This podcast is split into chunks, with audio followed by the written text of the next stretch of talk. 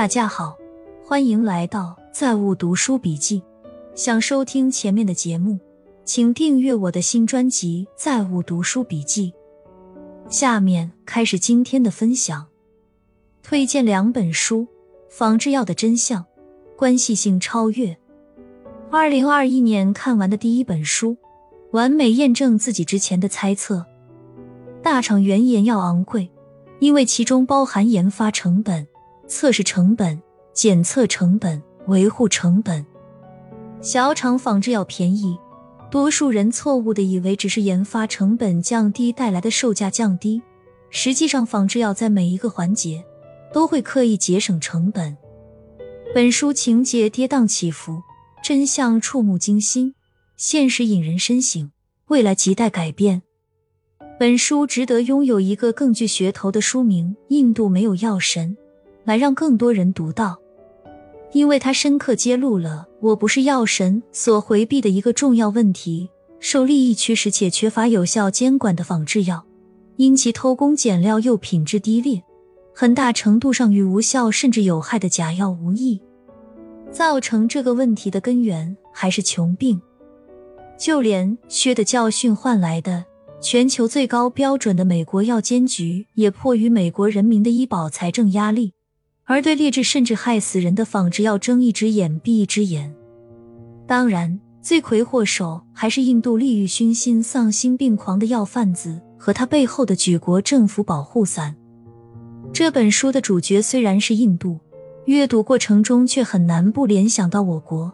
果然，对照英文版，发现中文版几乎删掉了涉及我国的每一处行文，由此再联系到当下。对于疫苗研发的每一环节都不能有半点虚假啊。新药即使研发成功，准许入市的周期非常的非常的久，久到行业变化。十二月十四日，辉瑞宣布新冠口服药三期试验最终结果，并对奥密克戎有效。我女儿刚刚会走路的时候，吃柿子，我妈妈坐在旁边，都没有发现。我从房间出来，看见女儿目光直直的瞪着，表情很僵。我也不知道怎么想的，因为她手上拿半个柿子，我从背后搂着她肚子往上一提，吐出来一个柿子籽。我买的是无籽的，但就有一个有籽，想起来怕极了。记得这么一段话：中国的崛起是靠着无数农民工背井离乡、舍家离子换来的。是靠着产业工人一个个螺丝、一双双袜子换来的。中国的崛起是有史以来最干净的崛起，没有战争掠夺，没有种族屠杀。理解了这个，你才能理解为什么要限制金融资本为所欲为。资本游戏是最残忍的，它的残忍之处在于，博弈双方都是自信的，但是高智商对低智商的猎杀完全是碾压的。你去抖音关注几个科普账号就行了。现在不是高考状元级别的，根本出不了头。县级高考状元都白搭。其实考研又何尝不是一种逃避现实的方式呢？我当时考研主要就是因为不想找工作。十二月十四日，腾讯确认游戏开发大神毛星云离世，新闻下面一片骂声。但讽刺的是。这个人正是他们希望孩子成为的样子：成绩优秀，名牌大学，大厂精英，可以说十分荒诞了。刚三十岁，游戏开发大神，高薪天才，抑郁跳楼。哀叹一位天才离去的同时，不得不正视抑郁症越来越低龄化。相对成年人的抑郁症。有一个群体的抑郁症更需要引起重视，青少年的抑郁症。相对成年人更容易识别自己的情绪和心理问题，未成年人情绪识别能力没有完善，他们的抑郁症很容易被忽视，他们语言表达能力不够完善，只会用一些行为来展现情绪问题，比如厌学、沉迷网游。这就更需要身边的人有相关的知识意识，及时疏导救助，这才有可能减少青少年抑郁症的出现。有一点，我认为非常重要，就是一旦确诊了抑郁症，必须药物干涉。前段时间，专家来我们这里玩耍，他谈了一个观点，就是现在治抑郁症的太多了，心理咨询在治疗，脑神经在治疗，各部门都在治疗，大家总想避免药物治疗。本质是大脑发生了问题，是物理性的，不是心理咨询能改变的。所以，做心理咨询的朋友也要注意这一点，不要耽误别人。我早上还刷到了一个视频，一位病人发生了骨髓空洞，导致四肢麻木、逐步萎缩，去找医生，医生说没有医医了，目前医学也无能为力。他说：“要不，我推荐给你个中医，你去试试吧。”说白了，就是心理安慰。其中有这么一句话：很多人把肝都吃坏了，也没治好。我也刷抖音。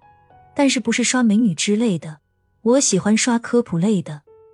去年八月，卧底近一年时间，掌握到广东华医大司法鉴定中心将不管是不是亲生的孩子，都可以做成亲生的司法鉴定文书，涉拐孩子持亲子鉴定报告，再补办出生医学证明，从而洗白涉拐孩子身份。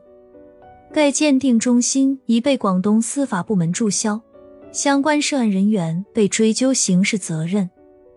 成年人情绪稳定的秘诀之一，总是把对他人的期待放到最低。我很好奇，为什么要对他人有期待呢？我们对自己有期待就行了。巴菲特的人生建议：投资自己，保护你的身体和大脑，和智者同行，找个爱你的优秀伴侣。你能做的最佳投资就是投资自己。柳传志在一次创业大讲堂里评价任正非。柳传志讲过一个大鸡理论，他说动物园里有三种动物：鸡、火鸡和鸵鸟，它们之间会比个头大小。两只鸡之间是彼此不服气的，因为一样大。但鸡在火鸡面前会知道对方大，在鸵鸟面前就服气了。柳传志说，在他眼里，任正非就是那种大鸡。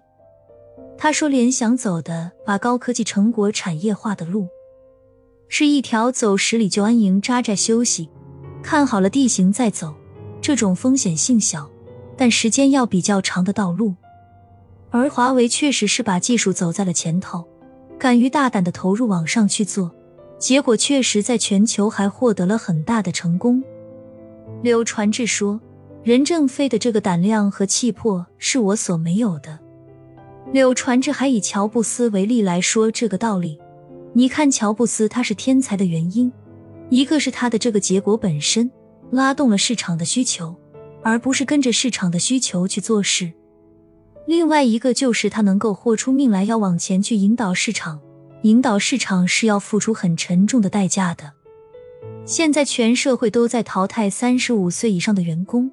其实呢，我们在选择一些行业时，可以选择一些越老越值钱的，例如律师、医生、作家。早上我送儿子上学，我又跟他谈了谈心。我说，人不能颓废，不能虚度，要有激情。一睁眼必须是兴奋的，是期待的。若是考不上高中，你会觉得游戏直播就是全世界，其实世界比想象的要精彩。现在是全民吸毒时代，直播游戏就是毒品。